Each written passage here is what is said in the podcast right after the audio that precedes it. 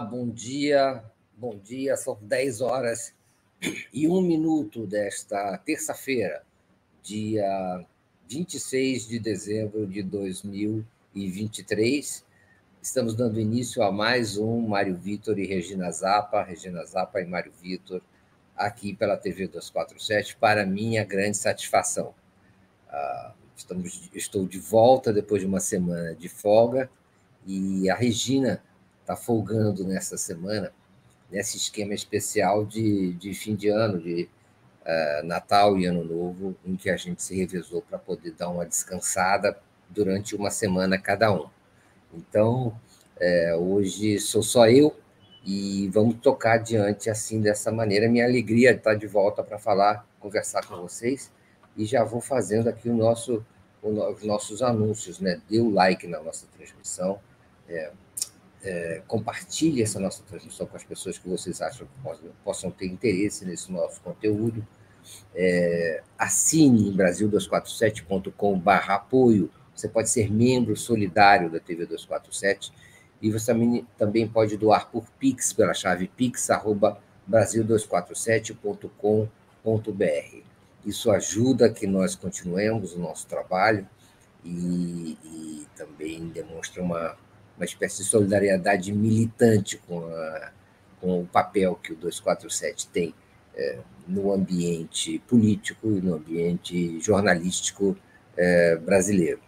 Então, é, você deve compartilhar essa nossa transmissão, apertar o sininho, receber as notificações e também é, dar o like aí na transmissão do YouTube para que as pessoas percebam que nós somos, seja, somos relevantes, temos audiência significativa, um alcance grande, e isso seja repercutido, tá? É, tal do algoritmo aí. É, é, eu queria já de cara é, dizer o seguinte: é, logo semana que vem está de volta a Regina Zappa para a gente continuar normalmente a nossa programação, né? É, então, só esse, só esse dia de hoje, isso uh, e quinta-feira também, em que a gente fica assim nesse esquema especial. É, tem gente aqui reclamando que tem poucos likes. A Elizabeth Coutinho pede mais likes. Uh, Mário Vitor e o chat, diz o Alexandre Cincinato. É, sim, a Miriam Goldfeder, depois de um período na praia, voltou e está aqui de novo o, o, o olha ela aí. É, então é isso, gente. É, vamos, vamos falar hoje, vamos falar do quê? Nós vamos falar de Argentina no dia de hoje. Hoje é um dia importante na Argentina e nós vamos conversar com uh, o Daniel Omar Pérez sobre, sobre a situação que está acontecendo lá. acabei de chegar da Argentina ontem e, e de fato, né, como uh, como afirma a reportagem que me foi enviada agora pelo Paulo Emílio, é, aqui da edição do 247, é, o jornalista Paulo Emílio, que todos vocês conhecem, é, ele me enviou duas notícias que estão agora no site da, do, do, Brasil 247. Primeiro, Milei prepara demissão em massa de servidores públicos argentinos. o decreto de necessidade, chamado decreto de necessidade e urgência é, do Javier Milei, poderá resultar a demissão de até 7 mil funcionários públicos. Acho que vai ser até mais, viu? É, do que 7 mil. Obrigado, Paulo Emílio. E aí a notícia é a seguinte: é, é, é, ele vai a, a, o Milley vai a, assinar um decreto né, que é, que em janeiro. É, é, eu acho que é o seguinte: são 7 mil funcionários públicos contratados em janeiro passado, com os contratos previstos para expirar em, em 31 de dezembro. Então, eram contatos, digamos assim, mais recentes, né? 7 mil. É, e pode ser até mais, e eu acho que será bem mais. É, mas a, ah, esse específico parece que trata desses contratos recentes, desses contratos é, de menos de um ano, que o governo provavelmente não quer, o governo Milei provavelmente não quer renovar. É, é, então, essa é a primeira notícia. A outra notícia que me envia o Paulo Emílio é referente ao, a, a, a, inflação na Argentina. Isso a gente pode sentir nas ruas da Argentina.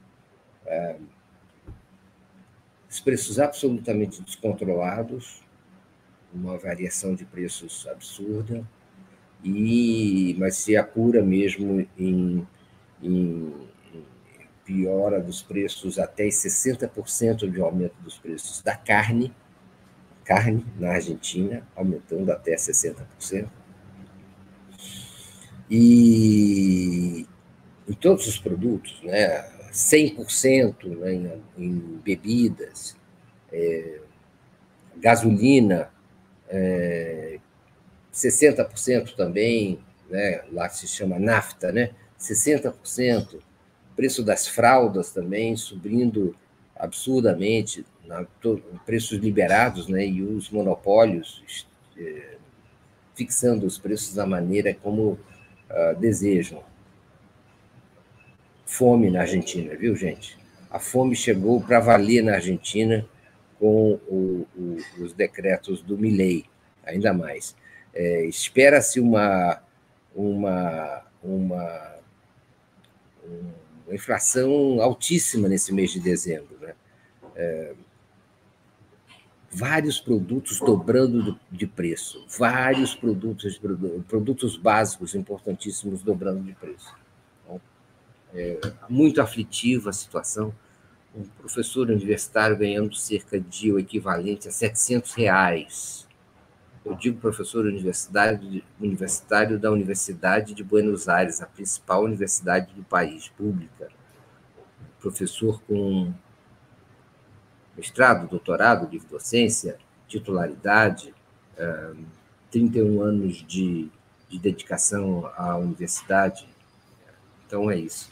Para conversar sobre isso, sobre a situação, especialmente sobre a situação de hoje, eu convidei e ele aceitou, para minha grande alegria, o, o Daniel Omar Pérez, que é, que é nosso amigo é, brasileiro argentino, argentino brasileiro. É, bom dia, Daniel.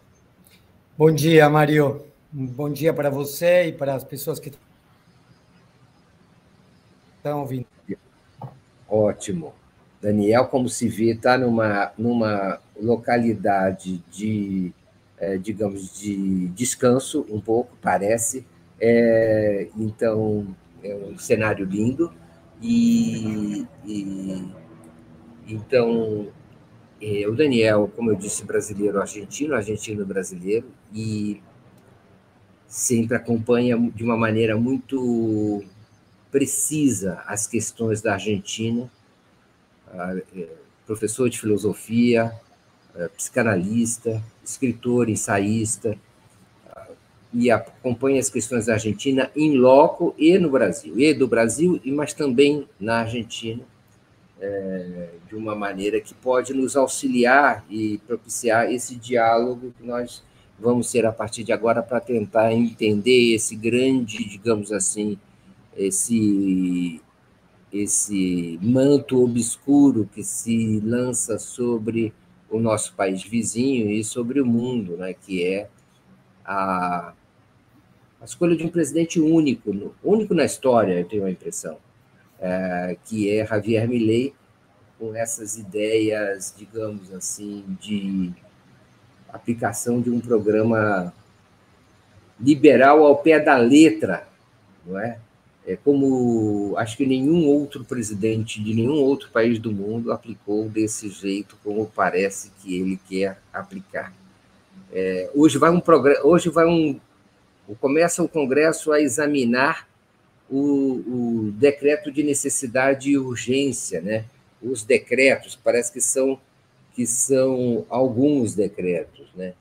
É, Fala para a gente um pouco, Daniel, do que você está achando desses primeiros dias e, e, a gente conversa sobre esse decreto também, o que, que você está considerando sobre é, a, a, situação na Argentina a partir da, do advento dele, né? Que se ele tem chance, se ele não tem, se ele tem alguma alguma possibilidade disso vir a ser aplicada ou não, ou se pode ser rejeitado no Congresso, se pode ser alterado, se pode ser, digamos assim, esfacelado.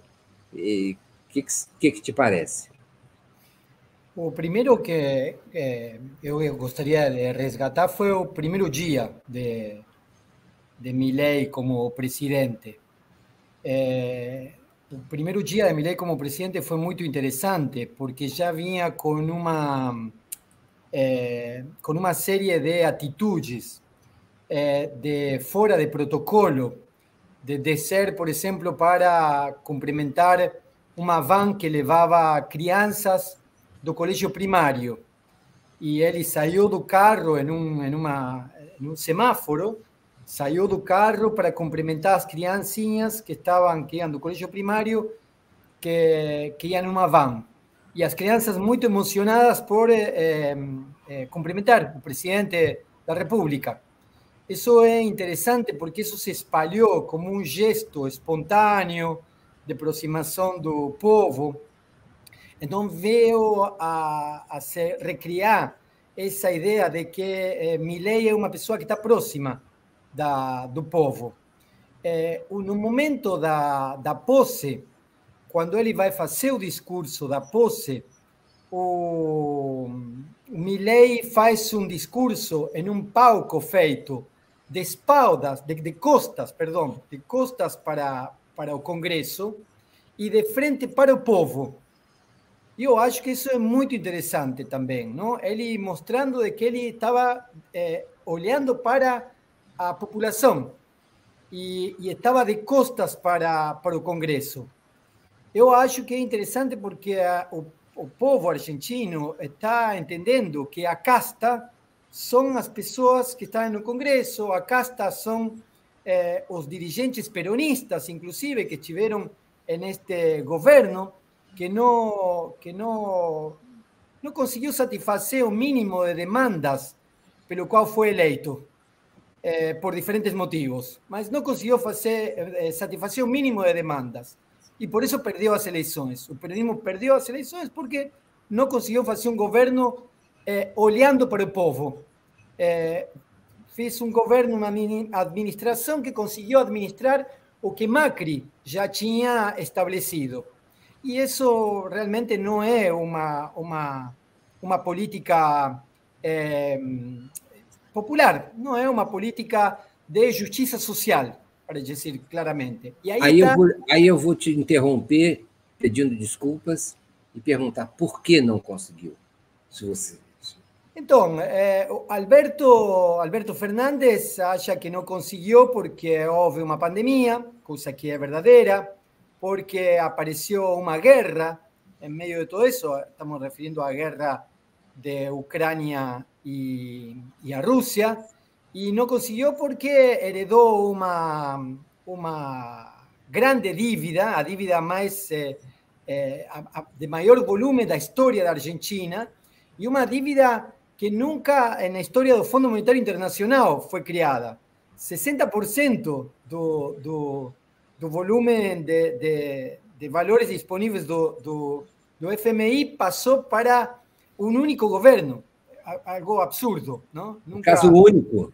Un caso único, ou seja, um caso único da Argentina, mas também um caso único do Fundo Monetário Internacional. E, eu acho que, não, eu não conheço o regulamento interno do Fundo Monetário Internacional, mas me parece que não sei se há uma sustentação, não sei se há um sustento legal para fazer esse tipo de empréstimo a um único país. O que eu sei que não há sustento legal para a própria Argentina assumir isso. E esse foi um erro do governo. O governo assume a dívida, mas o governo não responsabiliza ninguém por essa dívida. Não responsabiliza ninguém. Então, a pandemia, mais a pandemia, mais o, o, a guerra, mais a, a, o, o endividamento eh, externo, geraram uma situação eh, eh, insustentável. Isso é o que eh, eh, Alberto Fernandes e sua equipe dizem que foram os obstáculos eh, mais importantes.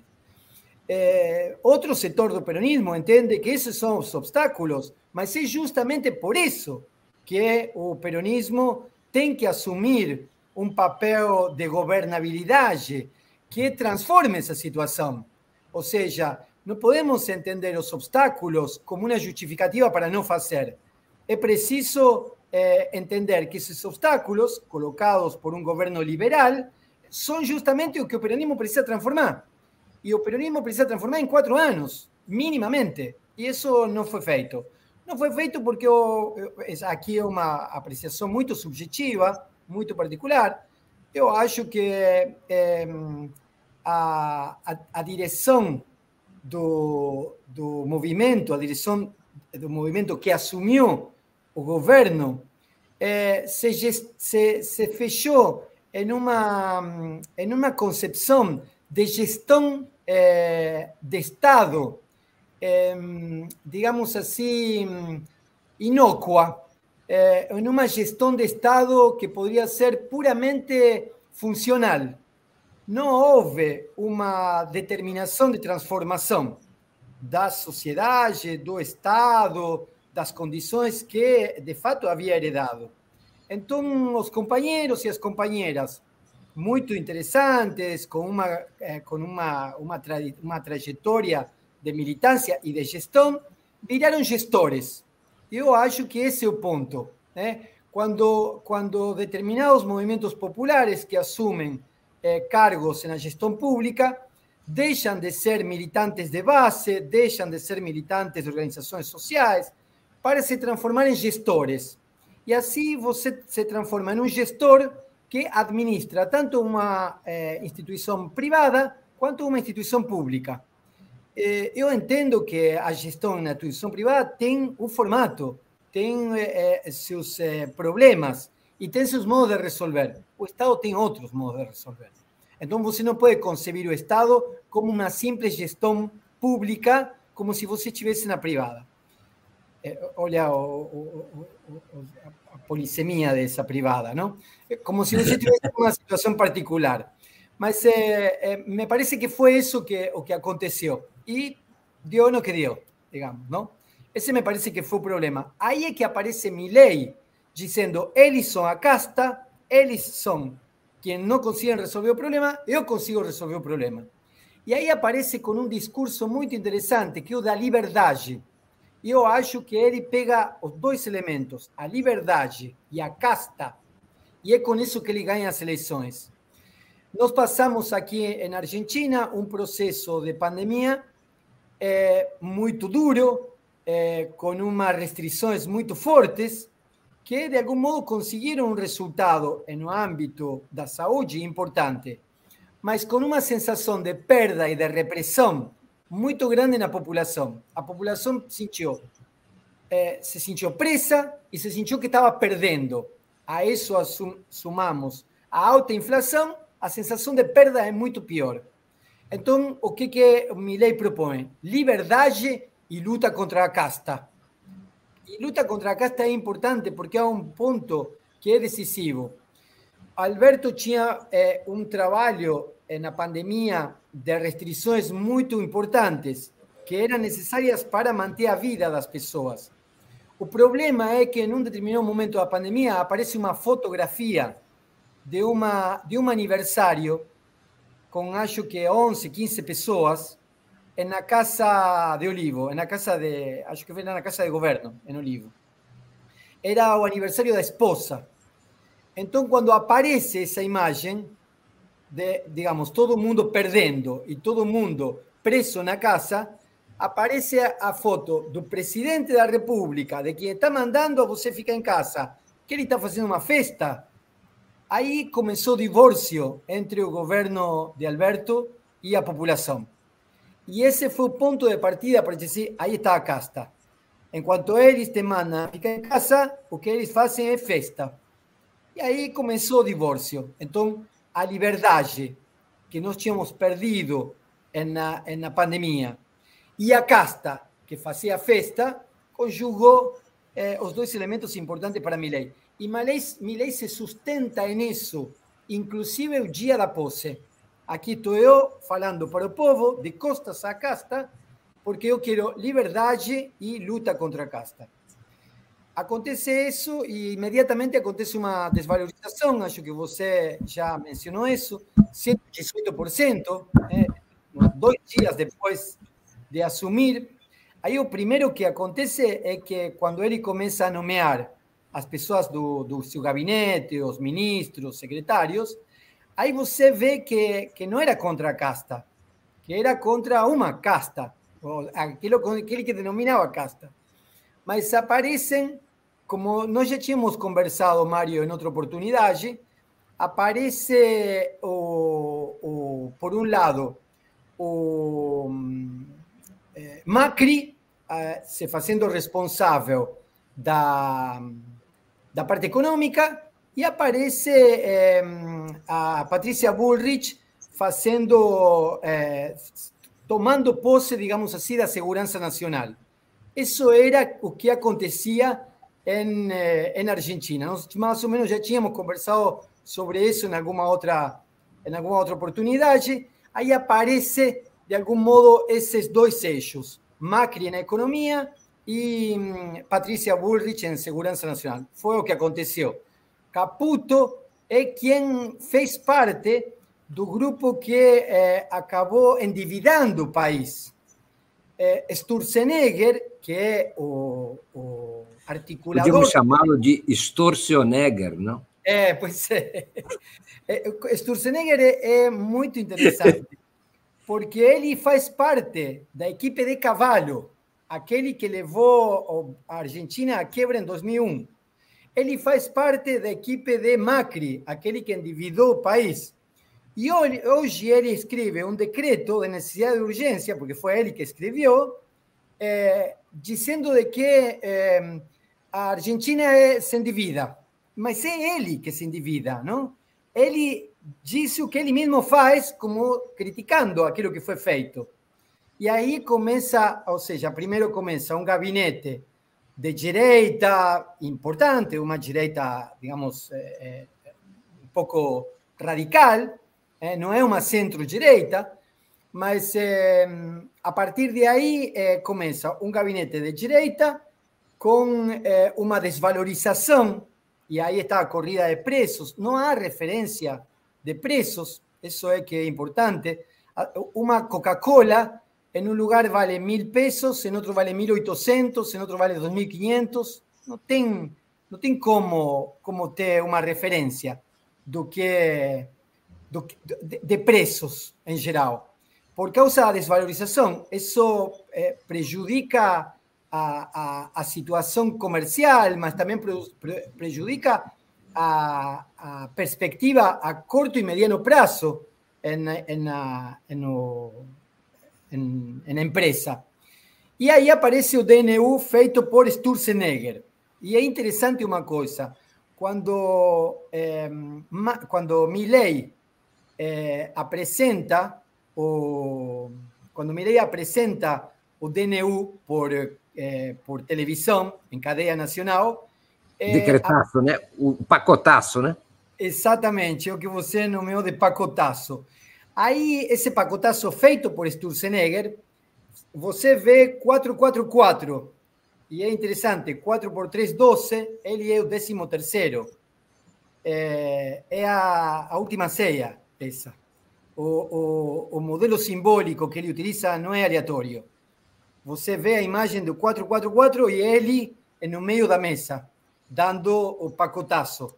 Um dos que está lá atrás dele é Sturzenegger, Sturzenegger até esse momento não era nem, nem funcionário de governo, nem assessor, nada, mas estava trabalhando em equipe.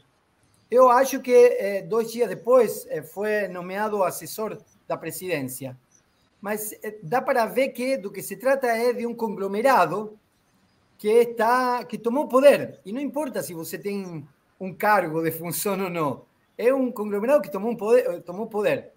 Aí então é que aparece o DNU. E esse DNU é, deroga mais de 300 leis e modifica regulamentos, altera uma série de questões. As pessoas começaram a entender que esse DNU já está funcionando.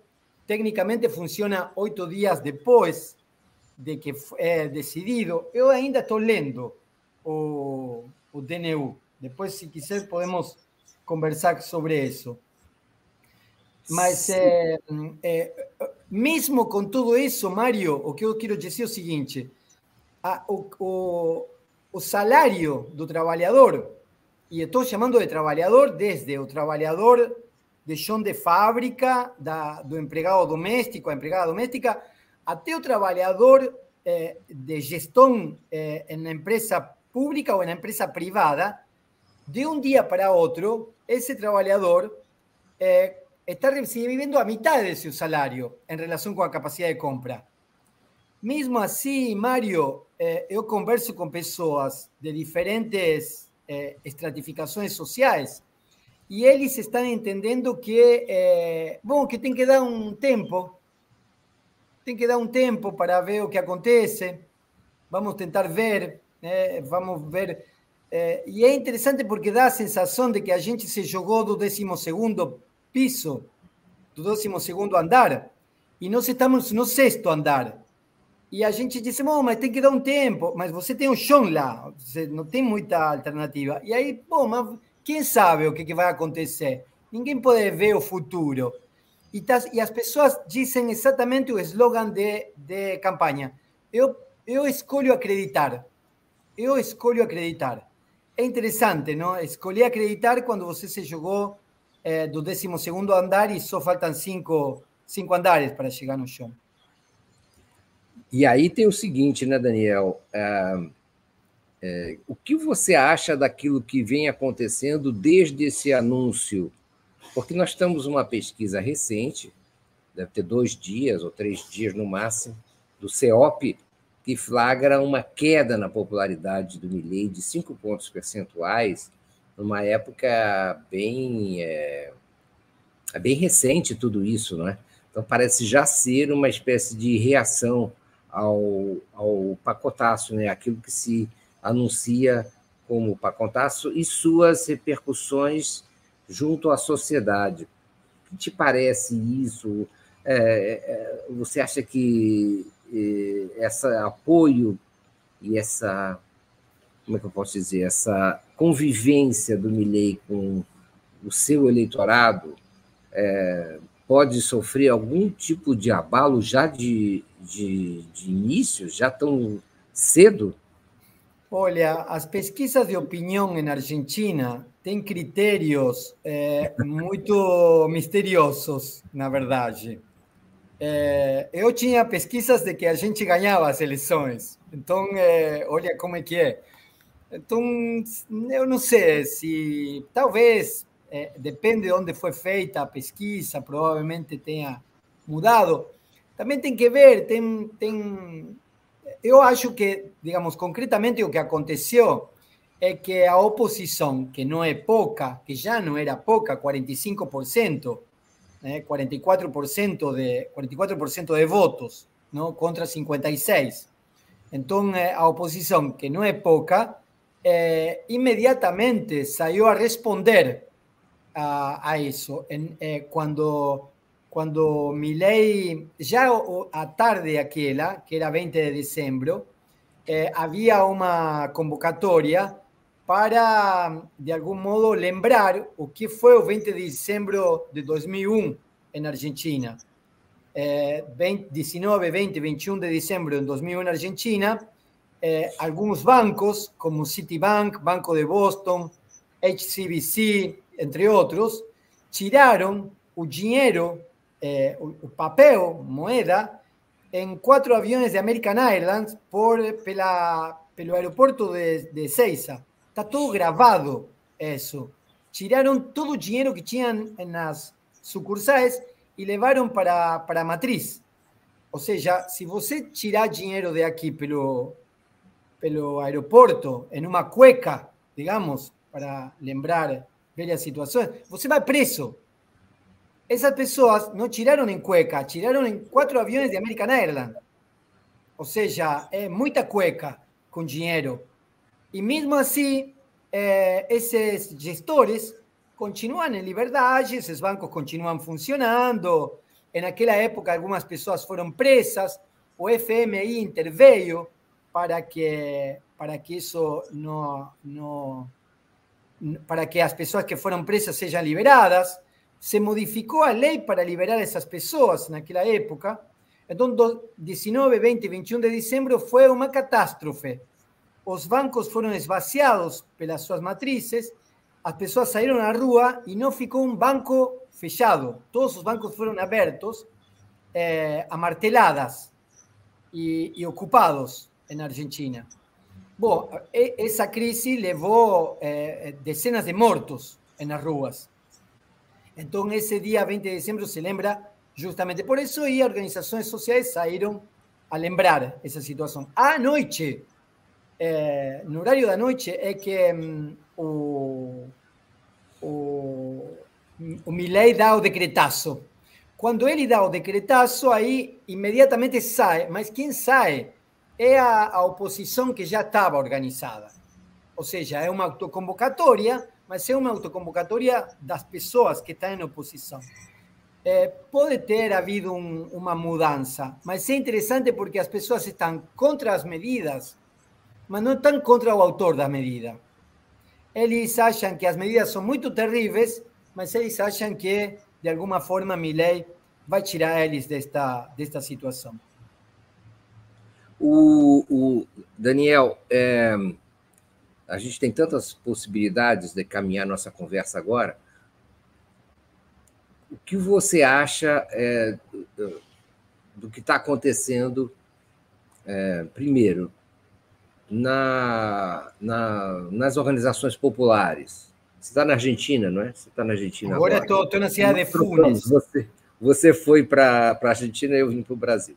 É, que você acha que vai acontecer com as organizações populares? Primeiro, CGT. Você acha que a CGT é capaz de organizar um movimento de oposição consistente ao governo Javier Milei que unifique as aspirações da imensa massa trabalhadora argentina e consiga dar um basta a isso, a despeito das ameaças que vão sendo feitas contra uh, as entidades e as organizações populares? É, eu, para, para, ter uma ideia do que acontece no, na Argentina, em nível sindical, vou fazer uma espécie de analogia um pouco. Antes de você responder, alguém aqui no site, eu já vou colocar, mas o, diz assim, mas o povo argentino não é mais politizado, não é mais educado, por que, que deixa o Milley é, é, ser eleito? Por que, que escolhe uma pessoa como o Milley, não é? É? E parece que isso pode. Isso é uma coisa que está no fundo das cabeças de todos nós, né? Tem, tinha uma certa, uma certa imagem que foi rompida. É, como imagem, ela pode ser ilusória, ou ela pode ser só né, é, falsa, enganadora, né? É, mas aí, é, como Adalberto Santos, foi ele que falou, o povo argentino não é mais culto, escolarizado, mais politizado, etc. A, gente tinha uma ideia de que isso não passaria, e passou. Mas aí... É, é, é interessante isso, porque é, é, verdade que aqui há uma politização muito, é, muito importante, é, mas é, essa politização foi sempre atizada de alguma forma por um antagonismo. Lembremos que este país é um país com 30 mil desaparecidos. É um país que teve uma ditadura genocida que tor sequestrou, torturou, estuprou, eh, roubou, assassinou e ocultou 30 mil corpos. Isso não se faz sem apoio popular, Mário. Então, há um setor da população, um setor da população que apoia o fascismo na Argentina. E isto não é novo. É, nós podemos ver que é, teve um professor que se chamava Jorge Dotti, da Universidade de Buenos Aires. Jorge fez a recepção na Argentina de Carl Schmitt. E é interessante, Carl Schmitt era o jurisconsulto de Hitler. E é, Carl Schmitt era uma pessoa muito lida em toda a tradição do século XX em Argentina. E ultimamente foi começada a ser estudada, inclusive pela esquerda. Mas isso eh, implica que eh, há, uma, há um setor da população formada, educada e, e afetivamente tomada pelas ideias do fascismo, do nazismo, e que se, se de algum modo se articulam no antiperonismo. ¿eh? Entonces, ese antiperonismo eh, es un fascismo encubierto en muchos sectores, otros son socialdemócratas en ese antiperonismo, otros son de izquierda, en ese, un sector de izquierda también ese antiperonismo. Mas es interesante cómo todos esos grupos fascistas, socialdemócratas y una cierta izquierda se concentran en ese antiperonismo, que apoyó dictaduras militares, que apoyó el golpe de 55, 1955, apoyó golpe de, 66, eh, la noche de los bastones largos, eh, a policía entró eh, dentro de las universidades y batió en todo el mundo en 1966 y muchos cientistas fueron inmediatamente embora del país. Tanto que Milstein, premio Nobel de Química, recibe el premio Nobel de Química en Inglaterra porque él se va un día que la dictadura entra y baten todos los cientistas y eso no se faz sin apoyo popular. Entonces, eh, eso aquí tiene una tradición. Y hoy, después de un gobierno mm, peronista que no consigue satisfacer las demandas mínimas, eh, hay un sector de la población que se inclina para ese lado. Y da de algún modo ar, da, da fóligo a esas ideas que se presentan como liberales, y eso es que interesante, mas eh, hacen eh, un movimiento de concentración de capital, porque no es que derogamos todo, no, derogamos aquello que va a ser favorable para el capital. Eh, por ejemplo, liberar o preso dos, eh, dos, eh, do, da comida en los supermercados. Bom, liberen o preso que o mercado, pela, el, pela libre demanda, pela oferta y la procura, un día va a encontrar o equilibrio de precios. Oh, eso sería verdadero si yo tuviese muchas ofertas. En Argentina tengo seis cadenas de supermercados. Esas seis personas se juntan en una mesa pequeña, pequeña, y deciden cuál es el precio de la comida en, el país. Entonces, cuando você deja a essas seis pessoas decidirem qual é o preço. Y la única opción que, que, que consumidor tiene es comer o no comer. No es eh, oferta y procura, es comer o no comer.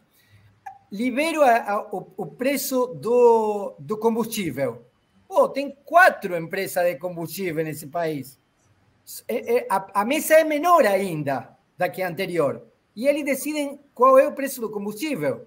Entonces no es que yo vou ver cuál es la oferta y la procura. No, eu vou comprar ou não comprar. Não uma essa alternativa. Notícia de hoje que a Glória Silvia Silva leu e me, e me enviou aqui, acompanhando o nosso programa. É, tá na, já está na, na mídia isso. As distribuidoras de gás, Daniel, é, acabaram de exigir do governo um aumento mínimo de 350% em fevereiro. 350% é, é, até 350% essa Enargás, não é? É, é, é, recebeu de, das empresas, não é? como pedido de aumento. E imagino que vai acontecer na Argentina. E eu quero lembrar que o gás aqui não é apenas para o fogão, porque a gente poderia substituir por lenha, vamos supor, por carvão, sei lá. O gás aqui é para o aquecimento porque si ellos hacen ese aumento en febrero, en marzo, abril, mayo, comienza a descer a temperatura y tem regiones enteras del país, desde aquí Otó para abajo, donde você no sobrevive en inverno sin aquecimiento. Eh, entonces, você tem que ver eso. Antigamente, o que a gente fazia era fazer uma fogueira y se aquecer con fogo. Bom, em um apartamento de 10 andares, você, de quatro andares, você não pode é, é, acender um fogo dentro do apartamento. Você tem que aquecer com gás ou com eletricidade, coisa que é mais caro ainda. Então, essa medida ataca diretamente a classe trabalhadora, tanto na classe média quanto na classe mais baixa. E isso é terrível, isso é uma questão onde eh, eh, populações, a Patagônia não sobrevive sem aquecimento. É, não, é, sim, claro. É, várias províncias não sobrevivem sem aquecimento, não é isso? E, e eu queria te perguntar o seguinte: você não falou das entidades, você não falou do CGT, não isso, falou da então oposição ainda. Então, isso. eu queria te cobrar que você falasse agora sobre isso. É, eu estava falando de que, eh, para, para ter uma, uma ideia, aqui tem três confederações de trabalho: a CGT e duas CTAs Confederação do Trabalho Argentina. É, então, tem três é, confederações de trabalho. A CGT é, é, é governada, é, é, comandada por sindicatos muito fortes que son, eh, digamos así, eh, a izquierda llama eles de burocracia sindical. Né? Então, para ter uma ideia. Se não queremos utilizar um, um, um, um adjetivo tão duro, podemos dizer eles são mais é, é, expectantes diante do que podem negociar com o governo de turno. E o que, que podem negociar com o governo de turno? o dinheiro do que chamam aqui obras sociais. Cada sindicato tem uma obra social. É como se cada sindicato tivesse uma Unimed, digamos assim, para dar uma ideia. Então, quando você trabalha em um grêmio, você pode ter, é, é, de algum modo, é, atendimento médico em, em obras sociais, na Unimed de cada grêmio. E são muito boas. Só que esse dinheiro é, é arrecadado pelo governo e é repassado para as entidades sindicais. E aí é que está a negociação. Às vezes se passa, às vezes se repassa, às vezes não se repassa. Então, esses sindicatos são muito voláteis na hora de decidir o que, o que se negocia nisso. Depois tem a CTA, que é mais parecida com a CUT, e tem outra CTA que seria mais parecida com uma CUT do PSTU, digamos assim, para ter uma ideia. Bom, o que Milei logrou em uma semana de, de governo é que as três entidades sindicais se reunissem numa mesma mesa.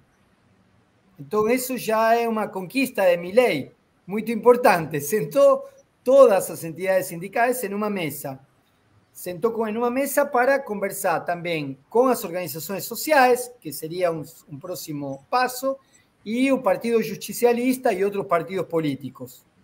Isso criaria uma espécie de frente de oposição para levar organizadamente a oposição adiante. Porque agora está muito fragmentada, se fragmentou na época das eleições. Né? Muito bem. É, e deixa eu ler aqui alguns comentários para a gente encaminhar o próximo ponto da nossa conversa, se você ainda dispuser de algum tempo mais. Acho que você pode um pouquinho mais, não pode? Posso, posso. Ótimo. A Miriam Goldfeder manda um super sticker e nós agradecemos, como sempre. Que bom que ela voltou aí para estar conosco agora. O Carlos Eduardo Lessa fala: é ditadura séria. Aí esse é o ponto que eu quero levar, tá? Vamos ler mais alguns e a gente volta para esse, tá? Sobre essa questão do autoritarismo na Argentina é, estar sendo revivido na atitude é, do libertário, do libertário Javier Milei, um libertário autoritário, um libertário não é que vai fechar, que vai fechar, não é, é a, o país, ao que parece, ameaça fechar o país. É, então, é, tem essa, esse comentário aqui também.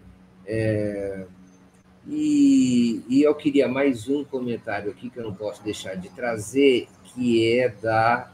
É, já estou achando aqui, está mais para baixo, é, que é da Elisaura Bezerra, que renova a sua, a sua é, associação, e ela diz: é a política do caos. O que o povo argentino vai fazer? Vai aceitar de braços cruzados? Então, tem essas duas perspectivas. O povo argentino, elas não são elimina, excludentes entre elas. É, o povo argentino vai aceitar de braços cruzados e, ao mesmo tempo, uma, uma, uma, uma desconfiança de, de que é ditadura séria, como disse o nosso, é, o nosso Lessa aqui. É, o que, que você acha? Eu concordo com Elisaura, que é a política do caos. E essa política do caos vem sendo organizada desde a oposição ao, ao governo de Alberto Fernandes. Eh, por exemplo, a intervenção nos preços e aumento de preço da comida é política do caos. Eh, a política das grandes empresas mediáticas, onde em uma hora se fala de uma da guerra de Ucrânia, imediatamente depois se fala de um corpo esquartejado encontrado numa mala e eh, imediatamente depois se fala de eh, as férias em Carlos Paz, na pré-cordilheira. Isso é política do caos. Ou seja, onde você vê os preços que não têm referência e onde você vê eh, informações caóticas. E isso foi, foi eh, teve uma contribuição grande da, do próprio discurso de Milley em uma hora, Milley dizia que, ia, que era possível vender crianças. Isso é uma, uma postura anarcocapitalista, segundo ele. Você pode vender seu filho, se você quiser. Você pode vender seu rim, um braço, se quiser, porque você é dono de seu corpo e você pode dispor dele como bem entender. Se você quiser vender um braço, vende um braço. Essa era, isso é política do caos. Agora, essa política do caos também se estende ao modo em que foi escrito o DNU, o decreto de necessidade e urgência, que não tem nem necessidade nem urgência, Muito mas bem. já foi estabelecido, cria uma, uma espécie de bomba na qual que nós temos aí é um, um conjunto de coisas mal escritas. Não só tem questões inconstitucionais, não tem coisas ilegais, não só tem delitos lugar, sino que está mal escrito. Vou dar um exemplo há uma ordem, em um dos pontos há uma ordem, onde é, é, no meio da, da, da, da, descrição que se deroga, é, se propõe uma regulamentação das consequências do que deriva a lei. Vamos supor que você quer fazer isso, bom, por uma ordem lógica, você tem que colocar isso embaixo, não no meio do, do, do, do, do da ordem. Há um problema de ordem das razões, por exemplo. Mas eu não acho que isso seja uma, um ato de ignorância, porque Sturzenegger é um sujeito que trabalha na gestão pública e na gestão privada, e ele sabe o que, o que é a ordem das razões. Eu acho que isso faz parte do que Elisaura chama de política do caos. É, por exemplo, uma das leis que se deroga é a lei de alquileres. Eu conversava com um colega... A lei de aluguéis. A lei de aluguéis, perdão, isso a lei de aluguéis. Uma, uma, conversava com um colega advogado que me dizia: se você deroga uma lei, automaticamente entra em vigência a lei anterior. Claro. Então, qual é a lei anterior? As pessoas estão interpretando, como mi lei tentou explicar, agora a, não te, se deroga a lei e agora cada um pode fazer o contrato de aluguel que quiser. Não, se deroga a lei, volta em vigência a lei anterior. Então, isso é política do caos. E me parece que o que procuram é exatamente isso, porque no caos o capital encontrou a sacada. Eh, durante o século XX, se faziam eh, revoluções de emancipação, de transformação social, quando se colocava em caos a, a instituição estabelecida. E o capital tentava reprimir para manter a ordem. O que, que eles descobriram desde os anos 2000 para cá. Que não, que quanto mais caos, é onde mais você pode agitar, criar uma quebra, quando você não tem um poder político que tome o, poder político, quando você não tem uma força política que tome o poder político, quem toma o poder político é o capital. o que aconteceu em Estados Unidos foi muito, muito evidente. Em 2008, o sistema financeiro quebrou por uma, eh, um sistema que eles mesmos eh, inventaram. Foram para, para o Congresso e fizeram votar uma lei onde eh, eh, transferiram 7 trilhões de dólares para o capital. 7 trilhões de dólares. Isso foi feito nos Estados Unidos. a primeira tentativa foi barrada, tentaram segunda vez e conseguiram. Então, se em Estados Unidos transferiram dos do, do, do trabalhadores para o capital 7 trilhões, eles querem fazer a mesma coisa em outros países. Claro. E isso é o que acontece. Você faz caos, quebra a, a, o laço social, rompe o laço social, então você aproveita para que não tenha nenhuma organização política que consiga tomar conta do poder político, e aí você toma e transfere outra vez a renda do, do trabalho para o capital. Isso é o que está acontecendo na Argentina. E de, de, de certa maneira parece que as, as transformações tecnológicas no plano da, da, dos aplicativos, do, dos instrumentos para troca imediata de mensagens, favorecem uma certa intermediação complexa que é, potencializa esse caos, não é? é... Exatamente. Eles conseguem é, trabalhar muito mais do que o campo popular é, nas redes sociais. O Brasil conhece muito bem isso uhum. na campanha de Bolsonaro. E não só na campanha Bolsonaro. A política do caos foi criada no Brasil já no mandato de Dilma. Se gerou um caos econômico, informativo, ya en la época de Dilma para crear un caudo de cultivo para el golpe de Estado de 2016. Se continuó con ese caos, ahí aparecían personas que veían a Jesús en una goiabera, ahí aparecían personas que decían que la Tierra era plana, y todo eso faz, contribuye a lo que Lisaura llama de política do caos. Y ahí eso favoreció o qué? A fragmentación del campo popular y entregó de modo bellado poder para o capital, e, e não importa quem é, se é Milley, é Bolsonaro, é Fox, é quem for. O, o, importante é que por trás desses personagens, às vezes folclóricos, às vezes engraçados, às vezes mal educados, por trás disso está o mesmo grupo de capital financeiro, de exportadores, de importadores, que fazem seu negócio e transferem o capital. O, o, o Beto Silva lembra, nos lembra, oi Beto Silva, é, no, nos dá bom dia para nós dois, bom Dilma ele nos dá, e pede para as pessoas é, marcarem aí o gostei, darem o like e compartilharem. É, é, o dedo no gostei e compartilhem, pede o, o, o Beto Silva, a gente já está partindo para o final, e aí eu queria continuar nessa linha que você inaugurou não é? é que é a vitória do Milley, de certa maneira, a vitória do Bolsonaro também são vitórias daqueles candidatos que se apresentam contra a razão e contra a política.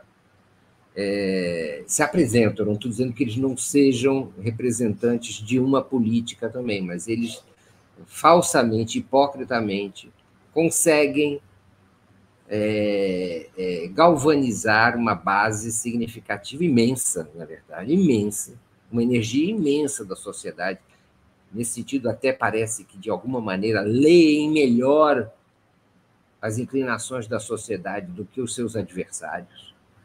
É, e especialmente dos jovens, especialmente dos jovens, o que é muito preocupante, porque, em geral, os jovens optavam por discursos ou por é, políticas, digamos, mais distributivas, igualitárias, e não por essa por essa, digamos assim, esse massacre social que, é, que eles ajudaram a levar ao poder agora. É, então, é, você não, não, te parece que está havendo aí uma espécie de choque de culturas no sentido de a, a, a potencialização contra a política cresceu, e isso também é um choque de ciclos é, uns, culturais, de certa maneira, né? ciclos de formas de pensar. É, entre, digamos assim, uma forma de pensar que era é, mais é, razoável e que se assumia como política, e uma outra que mais recente que é a política, digamos, é, da, da não política, da falta de política, da despolítica, é, e que isso e há uma crença, né? por um lado há uma descrença na política, por outro lado há uma crença enorme de que vai surgir uma utopia libertária capitalista e que o sucesso vai chegar para aqueles que forem competentes. Há também, então, é, choques entre políticas e entre culturas, e, e mesmo entre utopias. Né? Eu acho que tem aquela, aquela figura metafórica dos ciclos, não? de que a política é pendular. É uma imagem de Hegel, não? que em algum momento virou eh, como uma espécie de ferramenta para interpretar a, a, os movimentos políticos e a, as mudanças políticas. Eh, eh, você sabe, eu não sou hegeliano, então eu não gosto da ideia de, do pêndulo nesse caso. Não me parece que seja pendular. Me parece que há um antagonismo, sim, entre dois projetos na América Latina. Um projeto de concentração de capital ao serviço da metrópole, e isso vem sendo instituído desde a colônia. Eh, nós somos países que fomos inventados pela colonização europeia, e a partir de aí se criaram eh, oligarquias locais que têm como tradição a concentrar capital e, eh, eh, de algum modo, se submeter ao capital, ao capital estrangeiro. Eu acho que, inclusive, por uma, por uma questão histórica, Brasil tem um, às, às vezes tem uma outra disposição. O fato do Brasil ter sido um país imperial criou um tipo de oligarquia onde eh, lida de outra forma com a metrópole, a, a, a diferença dos países de, de língua castelhana. É, às vezes, digo, às vezes, às vezes. É, mas Brasil se coloca muitas vezes como um país hegemônico de, de América Latina, é, dado seu peso e sua importância econômica e geopolítica, não? E, e, e o tamanho que tem. Então, é, há uma, uma oligarquia que se, tem uma tradição disso. Há um outro projeto que é antagônico na América Latina, que é o projeto da, do desenvolvimento de economias locais y la circulación de, de, de, de, trabajo y de capital local y una relación ¿sí? con, eh, con, con, con, Estados Unidos, con Europa, con África, con Asia, eh, con Oceanía. Mas eh, se concentra eso. Me parece que a disputa antagónica está entre esos dos proyectos desde a época da colônia até hoje. Nesse sentido, eu não vejo que haja um movimento pendular, sino que eu gosto da imagem de Garcia Linera. Garcia Linera eh, eh, dizia que a política eh, vem por ondas. vem uma onda que é de justiça social, digamos assim. E está, de algum modo, essa onda não é feita apenas por uma pessoa, é feita por várias pessoas, por movimentos populares, por organizações sociais que vão avançando e essa onda vai é, ampliando direitos, mas atrás vai se construindo outra onda, uma onda de concentração de capital, que quando essa onda diminui, aparece a outra onda. Então é preciso, por exemplo, o que está acontecendo agora, há uma onda em auge, que é a onda do, do, do capital. Mas você já viu que as organizações sociais estão se mexendo Bom, aí está a outra onda que está chegando. O importante, me parece, é ir, é, é ir construindo a onda seguinte, para poder realmente é, ter condições de mudança é, nessas, nessa relação. Aqui há uma coisa, um detalhe que, que mencionava um, dirigente peronista, que dizia que é, o, o Milley é o primeiro revolucionário conservador que tem a coragem de dizer que é contra a justiça social na Argentina. De Perón para cá, ninguém se animava a dizer que era contra a justiça social. Ele disse que a justiça social é injusta. É uma aberração. Que... Isso, é uma aberração também. Mas é injusta, diz por quê? Porque tira de aquele que tem mais oportunidades de se destacar do outro. Então, que ele, ele prefere, em vez do coletivismo da justiça social, o individualismo do anarcocapitalismo. Só que quando nós vamos ver como que se aplica esse anarcocapitalismo, não estamos vendo de que, bom, é uma anarquia. Vamos derogar, então vamos derogar. Deroguemos. E que cada um lide com o outro. Não. Derogamos, mas você não pode. Eh, aí o Estado aparece para proteger as garantias do capital, para proteger o monopólio ou oligopólio de algumas empresas. Inclusive, no DNU, o presidente nomeia eh, literalmente uma empresa de Elon Musk é a primeira vez na história que eu vejo que um presidente apresenta. E é um crime.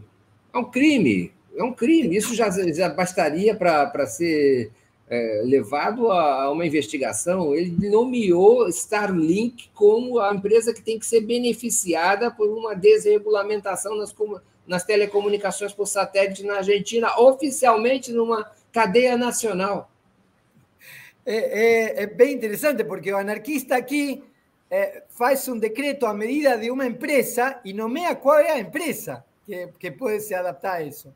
Tem um outro, tem um decreto, Mário, que é o decreto de convertir os clubes, os clubes esportivos, em sociedades anônimas. Então, o decreto permite é, que você é, transforme un club en una sociedad anónima. Ese decreto era para, para Macri, porque Macri ya aparentemente, pero que las personas falan, eh, Macri ya tenía un acuerdo para entrar en la FIFA, en la Federación Internacional de Fútbol. Mas eh, para poder entrar en la FIFA, él tiene que ser presidente de la AFA, la Asociación de Fútbol Argentino.